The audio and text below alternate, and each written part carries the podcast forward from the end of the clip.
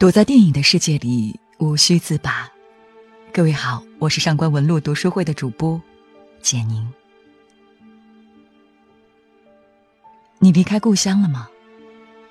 对于需要更多发展空间的年轻人，故乡已经成为一个用来离开的地方。小镇空了，你能看到在街边大声放着收音机的老大爷，看到公园里散步的老夫妻。年轻的生命大多离开了小镇，跟随着大都市的脚步，在地铁里一步并作两步，匆忙赶路。在那个不属于他们的地方，他们的尊严还未到手，他们的爱情摇摇欲坠，只有孤独恒长如新。今天带来的这部《天堂电影院》没有任何惊心动魄的情节。仅仅讲述故乡和回忆，却夺得了数项大奖：奥斯卡、戛纳、金球奖。他的导演是我们之前提到过的电影《海上钢琴师》的导演托纳多·雷。如果说那部电影是最好的后悔药，那么这部电影则是一张创可贴。当你长大成人后，背负各种压力。承担更多角色，烦恼随之而来。但是总有那么几个难挨的瞬间，会被突然涌现的过去的美好的记忆所抚慰。尤其是那或许并不完美，但也是一生中最好时光的少年时代。你在少年时代的所有幸福，是你身后源源不断的补给。关于你第一次爱的人。关于给你影响和重要记忆的那个人，故乡是用来装载一生中最美好记忆的容器，永远在你变动的生活之中给你不变的安慰。有故乡在身后，你可以无所顾忌的出发。前方也许是看不清的远方，但你知道，身后是真切的、回得去的温暖故乡。在你的少年时代，对你影响最深的是谁呢？也许是父母，也许是某位老师，也许是一位玩伴。这些人或有意或无意的教会你成长，教会你爱。多多少年时代最重要的人是小镇上唯一电影院的放映员，一个世俗意义上的失败者。忘年之交总是美好的，要庆幸的是，一个孩子遇上了这样的一个老男人。孩子的简单纯粹，让他尚不能以一种实际的眼光去看待一个人。他总是能以最纯真的心去交往，并将这段情感延续下去。少年时代的朋友永远是最真挚的，那时候你看人从不看身份。不会考虑他之于你是否有什么价值，而长大了之后，朋友似乎就多了一个好处，拿来用。成年人忙碌生活中的每一次联系，每一次约饭，似乎都显得别有用心。说起来像个笑话，维持永恒的纯真友谊的办法就只有一个：少年时代结识，长大后不再联系。然而，艾费多对于多多来说却不仅仅是朋友这么简单。多多的父亲在战争中阵亡，从此缺席多多的人生。在这样的情况下，艾费多还扮演了父亲的角色。他支持他的兴趣，教他放映电影，他告诉他如何对待爱情，他给他讲了一个故事：一个士兵爱上了公主。但是身份的卑微让他苦恼。终有一天，士兵鼓起勇气告诉公主他爱她。公主说：“如果你能等我一百天，日日夜夜都在阳台下等我，那一百天之后我就是你的。”于是，士兵每天站在阳台下，风雨无阻。第九十天的时候，士兵变得苍白消瘦，连睡觉的力气都没有了。在第九十九天的晚上，士兵提起椅子走了。故事就到这里，艾菲多说：“你以后会明白的。”士兵的举动背后的意义不言而喻。艾菲多是在告诉多多，爱要爱的有尊严，就像士兵，用九十九天来证明我爱你，用最后一天证明我的尊严。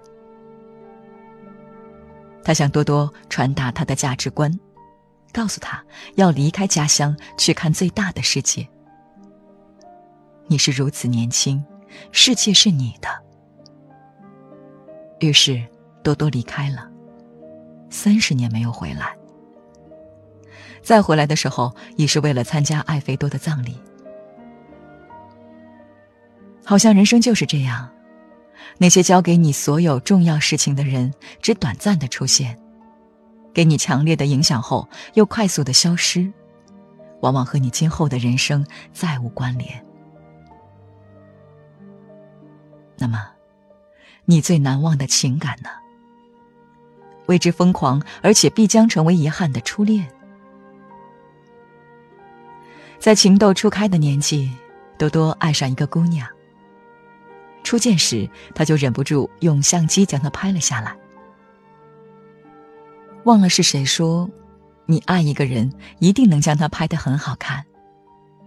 所以在他的镜头下，那个女孩留下了一生中最美的样子。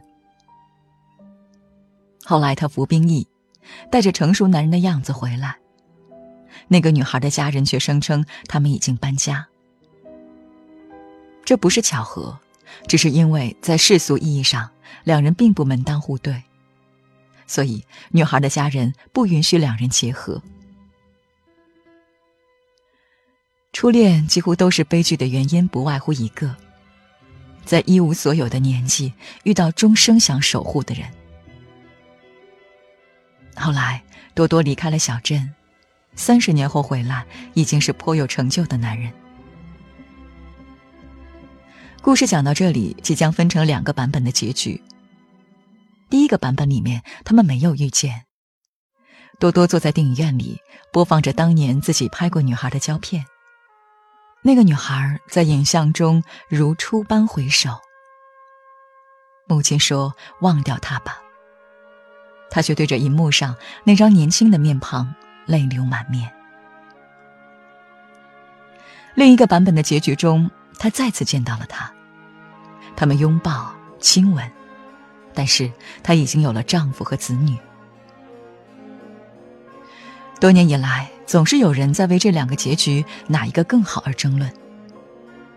如果两个人不遇见，仅仅留一个回忆的尾巴，或许都已经足够了。如果遇见了，你简直忍不住想，这故事真是俗套啊！你也许读了千篇一律的第一千个这样的故事，可你还是忍不住为之伤感。所有人的故事都是如此相似，那些遗憾是老套的，但只是因为太常见了而俗套了。但是他们是真实的，他们的俗其实意味着遗憾的多见。你会想起《廊桥遗梦》的故事，想起《半生缘》。那些故事里的人，不是和爱的人刚刚相遇，就是久别重逢。但同样遗憾的是，对方已经有了自己的家庭。就算是在充满幻想空间的电影里，你也很难看到两个成年人不管不顾的在一起的结局。但也许，这克制永远都是对的。因为如果这爱非要以毁掉两个家庭为代价，那这代价本身也会摧毁这份爱的美好。有些人的童年是散落的，由于父母的工作变动，几年内搬家都搬了不少地方，整个童年过去，并没有留下固定的玩伴，所以能留下记忆的就只是某个地点。地点和人不同。不需要太长久的相处，就足以能留下感情。也许是小学门口的一家小卖部，也许是某个游乐场。多年以后，也许已经完全被建设成别的样子。多多最难忘的地方就是这部电影的名字——天堂电影院。作为那个小镇上唯一的电影院，永远座无虚席。不过，那些小镇观众看电影的原因与今天的我们有些不同。我们是闲时娱乐，而他们是为了躲避战时的无聊和创伤。那些在战争中失去家人的人，那些诸多苦闷的人，都在电影院里寻找慰藉。但唯一遗憾的是。影院由神父掌管，所有亲密的戏份都要被要求剪掉。所以二十年来，人们从未看过吻戏。直到新的天堂电影院建成，人们第一次看到吻戏。温暖的、亲密的、有荷尔蒙味道的影像，给了人们更大的慰藉。但是三十年后，这个承载了几代人共同记忆的。曾经如同天堂一样的电影院，却即将被爆破。几乎人人都有这样的经验。随着城市的发展和变迁，那些承载着我们童年记忆的重要地点，终有一天会被其他建筑所取代。当多多回到家，母亲将艾菲多留给多多的东西交给他，是一盒胶片。多多最后一次坐在电影院看电影。那是小时候他一直很想要的那些吻戏，那些被神父严格把控、不允许出现在银幕上的吻戏，被艾菲多重新拼接在一起。那些儿时奢侈的快乐，如今看来，已经是另一番滋味。第二天，天堂电影院在爆炸声中轰然倒塌。新一代的年轻人笑着，新奇的看着这座建筑倒下。他们不会明白，在这座电影院度过美好时光的人心中的那种伤感。故乡的一草一木，不仅仅是他们本身，还是美好记忆存在过的证据。随着所有的证据消失，一切美好都有了被遗忘的风险。所以到最后。我们也只有在《天堂电影院》这部影片的结尾，随着多多的目光一起依依不舍地看向那片童年的废墟。同时，你会惊讶地发现，你也是不忍心看那片废墟的人之中的一员。平凡的你我，竟然也出现在了这部电影之中。